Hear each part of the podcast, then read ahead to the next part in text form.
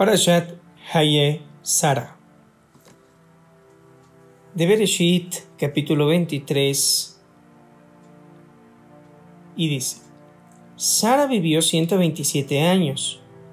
Estos fueron los años de la vida de Sara. Literalmente fueron 100 años.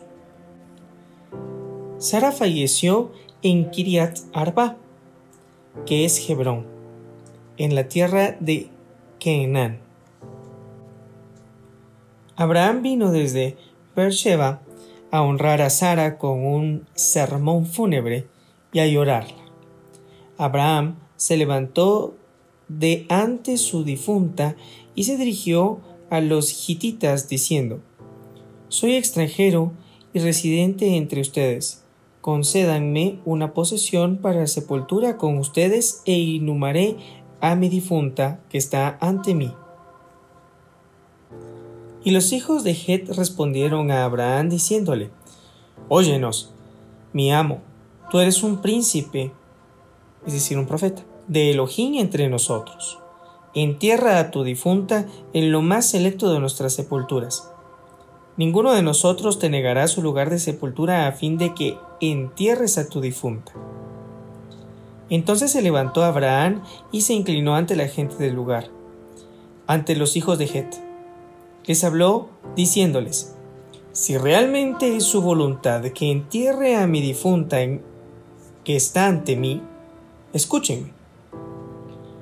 Intercedan por mí ante Efrón, hijo de Zohar, para que me entregue la cueva de Magpelá que él posee, que está en el extremo de su campo. Que me la venda en presencia de ustedes por el valor pleno como posesión de sepultura. Cueva de Magpelá significa que son cuevas dobles. Aquí se cree que existen cuatro parejas enterradas. De hecho, se pueden corroborar tres de ellas pero según la tradición se sabe que Adán y Eva, o Adán y Java, Abraham y Sara, Isaac y Rivka, Jacob y Lea están enterrados en esta tumba de los patriarcas. Efrón estaba a cargo de la intendencia del pueblo de Het. Efrón, el hitita, respondió a Abraham en presencia de los hijos de Het, de modo que todos los que se acercaron al pórtico de la ciudad pudieran escuchar. Le dijo, No, Señor mío, escúchame, el campo te lo di y la cueva que está en él, te la di. En presencia de los hijos de mi pueblo, te la entregué. Sepulta, pues, a tu difunto. Abraham se inclinó ante la gente del lugar y le habló a Efrón, y la gente del lugar escuchó, diciéndole, si tan solo me escucharas, ya te entregué el valor del campo. Tómalo, y sepultaré allí a mi finada.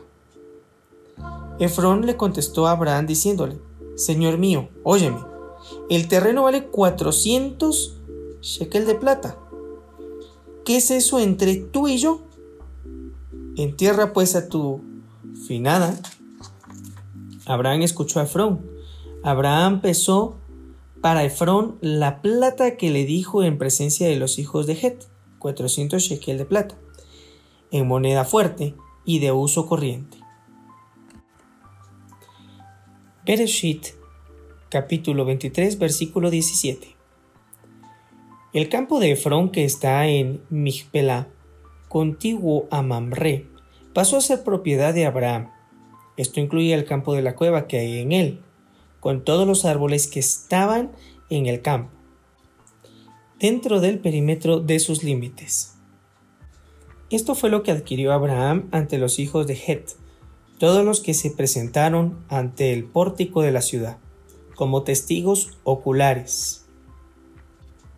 Esto quiere decir que la transacción fue pública, todo el pueblo fue testigo. Y a continuación, Abraham sepultó a su esposa Sara en la cueva del campo de Mejpela, contigua a Mamre, que es Hebrón, en la tierra de Canaán. Así el campo y la cueva que hay en él quedaron asegurados para Abraham como posesión de sepultura, adquirido a los hijos de Het. Bereshit capítulo 24, versículo 1. Abraham era anciano, avanzado en años. Hashem bendijo a Abraham en todo. Dijo Abraham a su mayordomo, el más veterano sirviente de su casa, el que administraba todo lo que tenía. Por favor, pon tu mano debajo de mi muslo, y te tomaré juramento por Hashem, Elohim del cielo y Elohim de la tierra, que no tomarás esposa para mi hijo de las hijas de los Kenaanitas, entre quienes habito, sino irás a la tierra de mi familia y tomarás una esposa para mi hijo Isaac. Una de las interpretaciones del juramento que se hace en cuanto al muslo es más que todo un eufemismo de lo que es el miembro viril. Cuando alguien jura, toma en sus manos un objeto sagrado. Y justamente la circuncisión fue el primer mandamiento que le fue ordenado directamente a Abraham. Por eso esto significa que le ordenó a su sirviente que tomara su miembro para expresar el juramento. Versículo 5. Le dijo entonces al sirviente, tal vez no querrás seguirme la mujer a esta tierra. ¿Deberé entonces llevar a tu hijo a la tierra de la que tú emigraste? Cuídate de no llevar a mi hijo allá, le respondió Abraham. Hashem Elohim del cielo, que me tomó de la casa de mi padre en Harán, y de la tierra de mi nacimiento en Ur, Caldea, en el Golfo Pérsico, que habló respecto a mí y me juró diciendo, a tu descendencia entregaré la tierra. Génesis capítulo 15, versículo 18. Él enviará su ángel delante de ti, y tomarás de allí mujer para mi hijo. Y si la mujer no quisiera seguirte, entonces quedarás absuelto de este juramento que me hiciste. Tan solo no lleves a mi hijo allá. El mayordomo puso su mano debajo del muslo de su amo Abraham y le juró sobre este asunto. Bereshit capítulo 24 versículo 10 El mayordomo tomó diez de los camellos de su amo y partió con todo el bien de su amo. Se levantó y fue a Aram, Naarim, que es lo que se conoce como Mesopotamia asiática, entre el Éufrates y el Tigris. La ciudad de Nahor.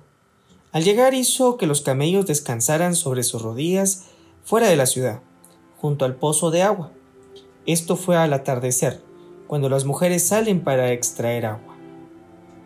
Y dijo, Hashem, Elohim de mi amo Abraham, haz que sea posible, por favor, que encuentre la futura esposa para Isaac. Tenga lugar hoy mismo ante mí y hazle un gran favor a mi amo Abraham Estoy aquí de pie junto a la fuente de agua y las hijas de los hombres de la ciudad están saliendo para extraer agua. Que la chica, a quien yo dijese, por favor, inclina tu canto para que pueda tomar, y ella respondiese, toma tú, y también a tus camellos daré de tomar. Sea esta la que hayas designado para tu servidor Isaac, y que entonces sepa yo, por medio de ella, que hiciste el bien a mi amo. Resulta que antes de que acabase de hablar, Rivka salió con su cántaro al hombro. Ella era hija de Betuel, hijo de Milca, mujer de Nahor, hermano de Abraham. La chica era muy hermosa, virgen, y no había conocido hombre alguno. Bajó la fuente, llenó su cántaro y subió nuevamente. El sirviente corrió a su encuentro y dijo por favor, dame de tomar un poco de agua de tu cántaro. Y ella respondió, Toma, mi amo. Rápidamente bajó el cántaro con su mano y le dio de tomar. Y cuando terminó de darle de tomar, ella agregó, También sacaré agua para tus camellos hasta que terminen de tomar. Ella se apresuró, vació su cántaro en el bebedero y corrió otra vez al pozo para sacar más agua y sacó para todos sus camellos. El hombre, asombrado por ella, guardó silencio esperando confirmar si Hashem había hecho que su misión resultase exitosa o no. Cuando los camellos terminaron de beber, el hombre tomó un arco de oro de un beká, es decir, medio shekel de peso, y dos brazaletes para sus brazos, de diez shekel de oro de peso, y le dijo, Hija de quién eres? Y dime, por favor, si hay lugar para pernotar en casa de tu padre. Ella respondió, Soy hija de Betuel, hijo de Milca y Nahor. Y agregó, También tenemos paja, forraje en abundancia y lugar para pernoctar. Entonces el hombre inclinó su cabeza y se prosternó ante Hashem. Bereshit, capítulo 24, versículo 27. Y dijo, Bendito Hashem, Elohim de mi amo Abraham, que no ha apartado su benevolencia ni su fidelidad de mi amo. Estando todavía en el camino, me guió Hashem a la casa de los parientes de mi amo la chica corrió y contó en la casa de su madre estas cosas. Rivka tenía un hermano llamado Labán. Corrió Labán al encuentro del extraño que estaba afuera junto a la fuente. Cuando Labán vio el aro y los brazaletes en los brazos de su hermana, y cuando escuchó las palabras de su hermana Rivka diciendo Así me dijo el hombre, se acercó Labán al hombre que estaba junto a los camellos, próximo a la fuente, y le dijo, Ven, bendito de Hashem, ¿por qué te quedas afuera? Ya limpié la casa y preparé el lugar para los camellos. Entonces el hombre fue a la casa y desató los camellos. Labán les dio paja y forraje a los camellos, y agua para que lave sus pies y los pies de los hombres que le acompañaban. Se le sirvió para comer, pero él dijo, No comeré hasta decir mis palabras. Replicó Labán, Habla. Dijo él, Soy sirviente de Abraham. Hashem bendijo mucho a mi amo, que prosperó. Él le dio ganados menor y mayor plata y oro, sirvientes y sirvientas, camellos y asnos. Sara, esposa de mi amo, dio a luz un hijo de mi amo, después de haber envejecido, a quien le cedió todas sus posesiones. Mi amo me hizo jurar diciendo, no tomes mujer para mi hijo de las hijas de los Kenaanitas, en cuya tierra habito hasta que primero vayas a la casa de mi padre, a lo de mi familia, y tomarás una mujer para mi hijo. Entonces le dije a mi amo, quizás no querrá seguirme la mujer. Él me dijo, Hashem, ante quien yo anduve, enviará su ángel contigo y hará que tu misión sea exitosa, a fin de que tomes una esposa para mi hijo de entre mi familia, de la casa de mi padre quedarás absuelto de mi juramento cuando hayas ido a la casa de mi familia. Y si no te la diesen, también quedarás absuelto de mi juramento.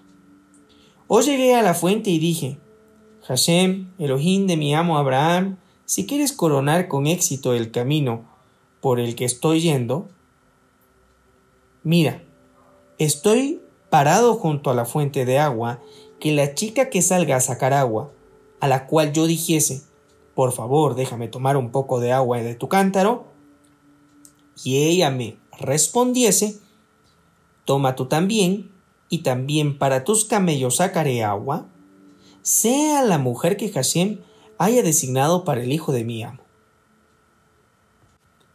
Antes de que terminara de hablar conmigo, Ribka salió con su cántaro sobre el hombro ella bajó la fuente, sacó agua y yo le dije, dame de tomar, por favor. Ella se apresuró a bajar su cántaro de sí y dijo, toma, y también a tus camellos daré de tomar.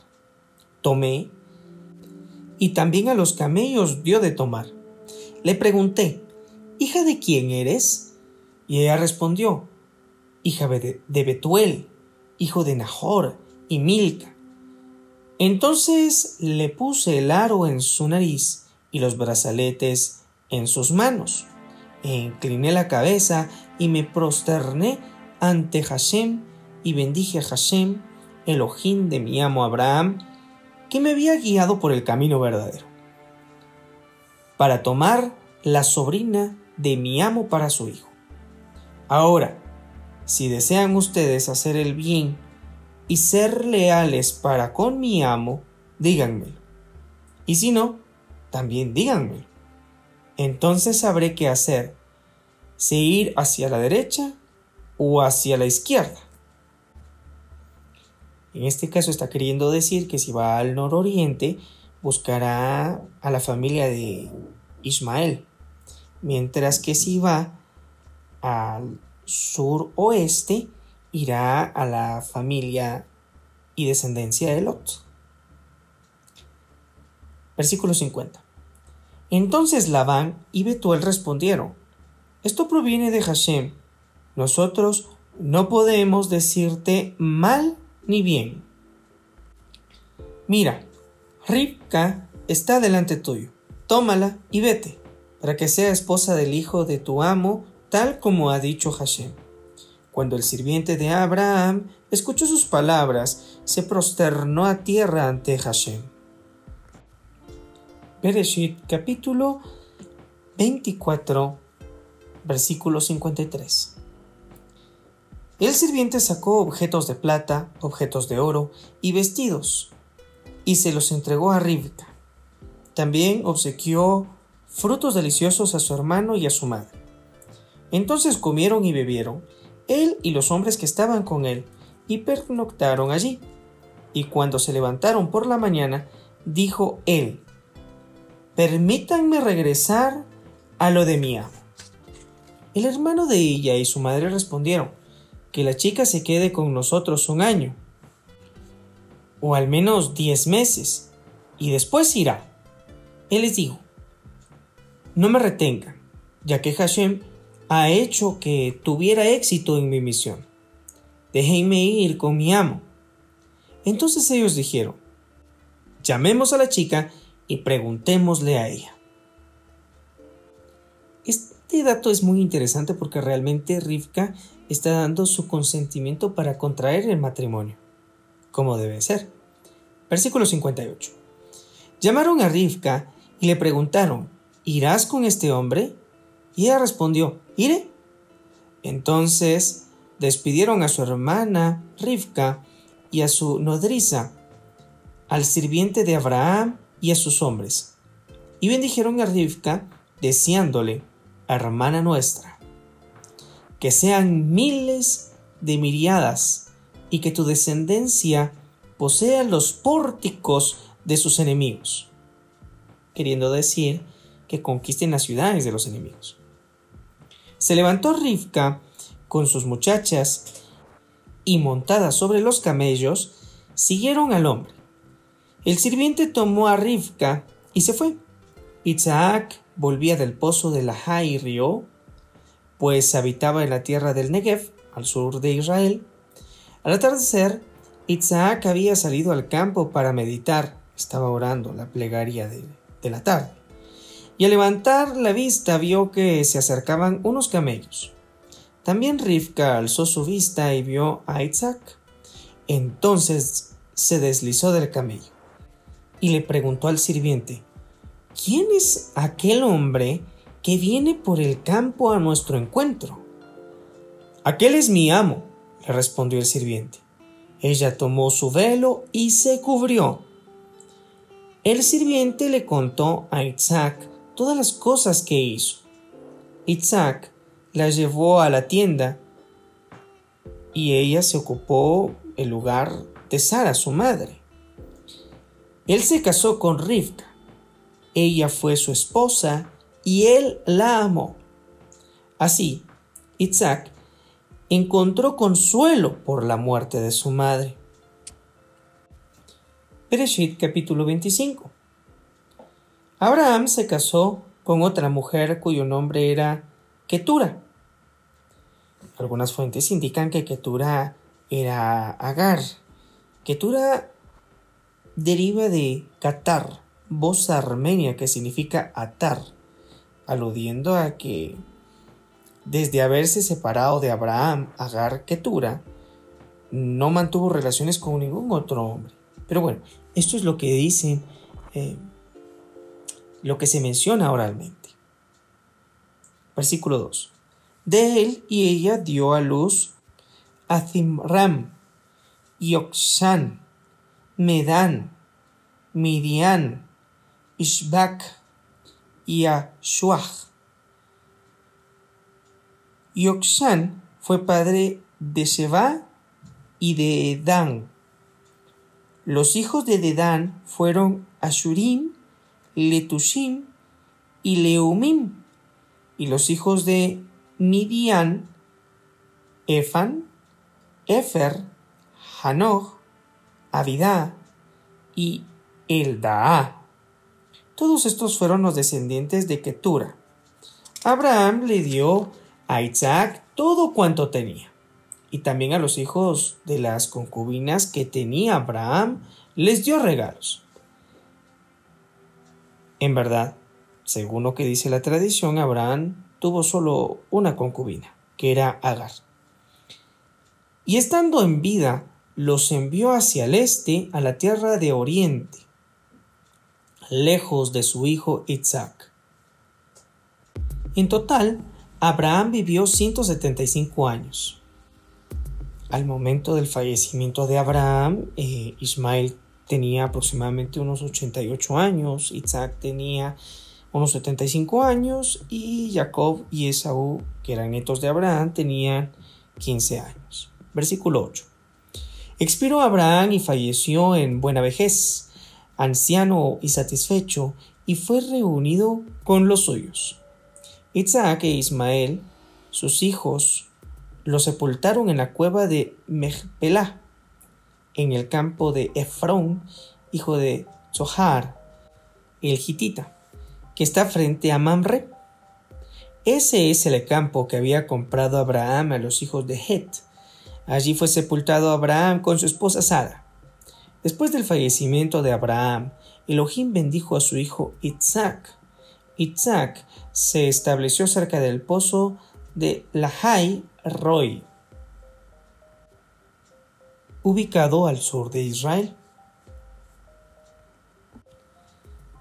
Bereshit capítulo 25, versículo 12. Estos son los descendientes de Ismael, hijo de Abraham, que la egipcia Agar, sirvienta de Sara, tuvo de Abraham. Estos son los nombres de los hijos de Ismael, por sus nombres, por orden de nacimiento. Nebayot fue el primogénito de Ismael, quien también tuvo a Kedar, Adbel, y Mifsam. Mishma, Duma, Masá, Hadad, Tema, Yetur, Nafish y Kedem. Estos fueron los hijos de Ismael. Y esos nombres les fueron dados a sus ciudades y campamentos. Había doce príncipes para sus naciones Ismael vivió en total 137 años. Expiró, falleció y fue reunido con su pueblo, es decir, sus descendientes, quienes habitaron desde Javilá hasta Shur, que limita con el noroeste, de Egipto hacia Siria, hacia el norte.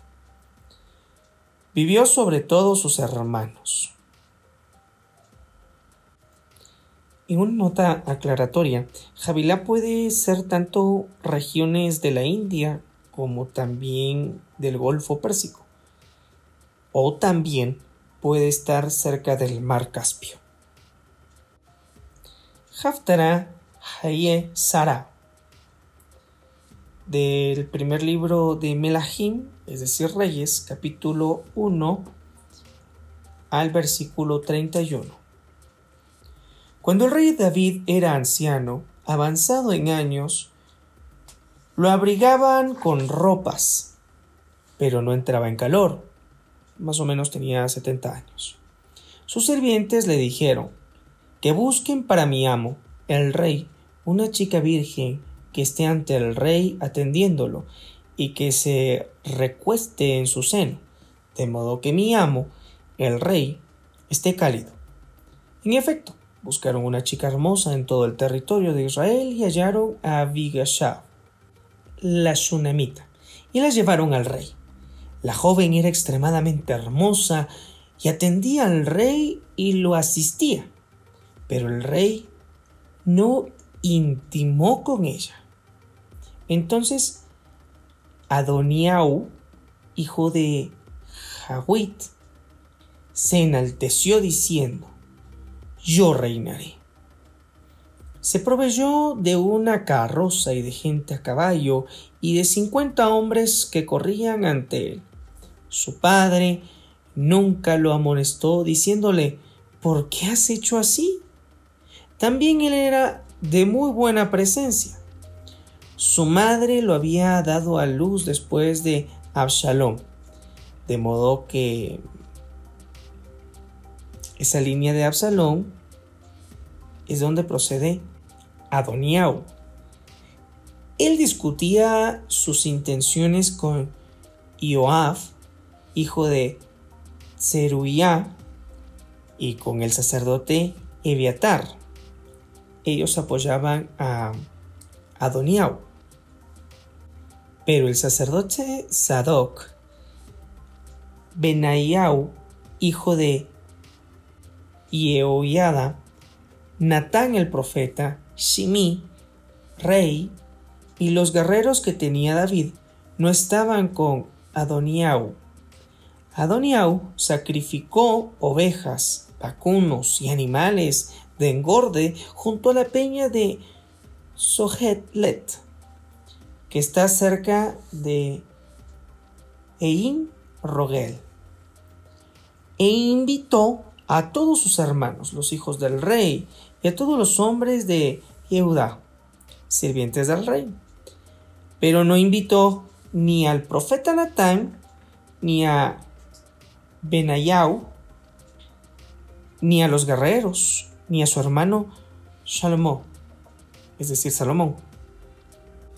Entonces Natán le dijo a Bat-Sheba, madre de Shlomo, Seguro que habrás escuchado que Adoniau, hijo de Hagwit, pretende coronarse como rey, y nuestro amo David no lo sabe. Ven ahora y permíteme que te aconseje, para que puedas salvar tu vida y la vida de tu hijo Shelemó. Anda y entra a lo del rey David, y dile, ¿acaso no es cierto que tú, señor mío, Oh rey, me juraste en mí, tu servidora, diciendo, tu hijo Shlomo reinará después de mí, y él se sentará en mi trono. ¿Por qué entonces reina Adoniau? Mira, mientras estés allí hablando con el rey, yo entraré tras de ti y afianzaré tus palabras. Bathsheba entró a lo del rey dentro de la habitación. El rey era muy mayor y Abishag, la shunamita, estaba asistiendo al rey. Entonces Bathsheba inclinó la cabeza y se prosternó ante el rey. Y el rey le preguntó, ¿qué tienes? Ella respondió, Señor mío, tú juraste a tu servidora por Hashem tu Elohim que mi hijo Shelomo reinará después de ti y él se sentará en tu trono. Pero mira, ahora resulta que Adoniau está reinando y hasta ahora, Señor mío, oh Rey, tú no lo has sabido. Has sacrificado vacunos, animales de engorde y animales menores en abundancia, e invitó a todos los hijos del rey, el sacerdote Eviatar y el jefe del ejército Joab. Pero a Shlomo, tu servidor, no lo invitó.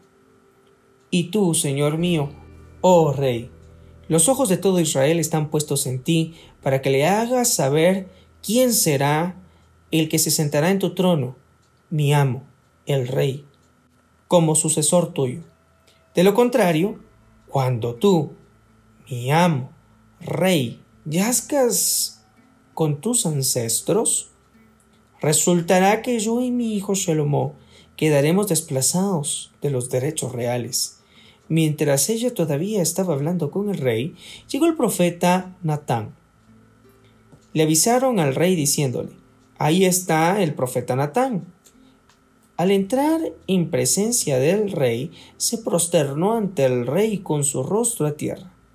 Entonces dijo Natán, Mi amo, oh rey, ¿acaso has proclamado que Adoniau sería tu sucesor en el reinado, que él ocuparía tu trono? Pues hoy ha ido a sacrificar vacunos, animales de engorde y ganado menor en abundancia. Y ha invitado a todos los hijos del rey y al sacerdote Eviatar. Y mira, están comiendo con él, proclamando, Viva el rey Adoniao. Pero a mí, servidor tuyo, al sacerdote Tzadok, a hijo de Yehoiada, y a tu servidor Shalomó, no nos ha invitado. Puede ser que esto haya sido hecho por orden tuya, mi señor, rey, y que no nos hayas avisado a tus servidores, quien ha de ocupar tu trono, mi señor, rey, después de ti? Entonces respondió al rey David diciendo, Llámenme a Bathsheba. Ella se presentó ante el rey y se quedó de pie ante el rey. El rey juró diciendo, Así como vive Hashem, que ha salvado mi alma de todo contratiempo, y que así como te he jurado por Hashem, Elohim de Israel, diciendo, tu hijo Shlomo, o sea, Salomón, reinará después de mí, y él se sentará en mi trono, en lugar mío. Asimismo lo hago hoy. Bathsheba se inclinó con su rostro a tierra, se prosternó hacia el rey y dijo, Viva mi amo el rey David para siempre. En esta porción, que inicia con la frase La vida de Sara, muestra el valor de la mujer, su legado y la fuerza de su determinismo. Nada fue igual en la casa de Abraham tras el deceso de la matriarca que ha dejado un legado digno de continuar. Ahora el rol lo tiene la descendencia, lo tiene Isaac y Rebeca. De ellos depende continuar con el destino. Debemos de saber que en esta tierra solo somos el paso para una próxima generación. La cueva de Mechpelah en Hebrón es el lugar de las parejas, de los patriarcas. Allí descansan ellos. Rebeca es tomada no del paganismo, porque esa es la misión que el siervo de Abraham tiene, sino que fue seleccionada de la misma casa. Esto muestra que antes de ver al mundo, si tú eres soltero, debes de ver primero dentro de tu comunidad, porque ahí podría estar la pareja con la que vivirás. Eliezer cumple el símbolo profético del Espíritu. Él va buscando las almas que están lejanas a Dios y, las trae al esposo. Rebeca desde un inicio tenía las virtudes de la comunidad, de la iglesia. Siempre vio más allá. Por eso dio a beber a los camellos y acompañantes de Eliezer. Si aún eres soltero, en la escogencia debes de tomar el rol de la oración, porque traerá consigo sus respectivas respuestas, como lo hizo Eliezer y como lo hizo Isaac. No lo dejes para una próxima oportunidad, hazlo ahora y ten paciencia. Puedes ver cómo Isaac buscaba al Creador en oración cuando llegó la mujer ideal a su vida. No desesperes. Todo tiene su tiempo. De Rebeca aprendemos a ser generosos. Esa es una señal de conexión con el Creador. Por el contrario, el mal se caracteriza por el egoísmo. Abraham estuvo dispuesto a darlo todo, todo lo que tenía a cambio de asegurar para Isaac a la mujer ideal. De esto aprendemos que el bien no tiene un precio cuantificable. Si haces lo bueno, haces más que hacer tesoros. El mejor legado que puedes dejar es apartar el bien del mal, incluyendo las influencias, así como lo hizo Sara con Isaac, tras pedir que Ismael se apartara de él. Claramente puede doler, pero es lo mejor para un futuro lleno de bendición. El verdadero amor es esa chispa que puede ayudar a curar las heridas que se pueden tener, los vacíos que se pueden formar a lo largo de la vida y los desafíos que la vida trae consigo. Rivka o Rebeca es ese lazo, es esa unión, tal y como su nombre lo describe. En lugar de separar familias, debemos unirlas. Aprendamos de nuestra matriarca. De Elíasar aprendemos que nunca se menciona su nombre en esta porción de la Torah. ¿Qué significa eso? Que aunque es el hombre de la misión, su nombre no es lo importante, sino lo que la misión que tiene de su amo. Que tus intereses personales no interfieran con tu misión. Aprende, sé humilde. No tienes que brillar tú, tienes que hacer que brille el Creador, tu Señor. En cuanto a los temas que te invito a que tú puedas profundizar, son los siguientes. El casamiento, los emisarios, la verdadera belleza, una virtud llamada amabilidad. El ejercicio para meditar en esta semana es el siguiente. Te insto a meditar en el rol y valor de la mujer en la comunidad. Aprecia las virtudes de aquellas que son tus familiares y valora su compromiso para que una casa sea sostenible. Pero no solo para mantener una casa. Claro que no. Para mantener la armonía en el mundo. Si eres soltero, tómate una oportunidad de ser honesto contigo y con los demás. Actúa tal y como eres. No aparentes algo que no eres. Si ya estás casado, cuida a tu pareja. Protege y valora el legado que construyes junto a ella. Mi nombre es Juan Carlos Castillo Rodríguez y si esta para allá ha sido de una bendición a tu vida, pues haznoslo saber por tus comentarios. Shalom.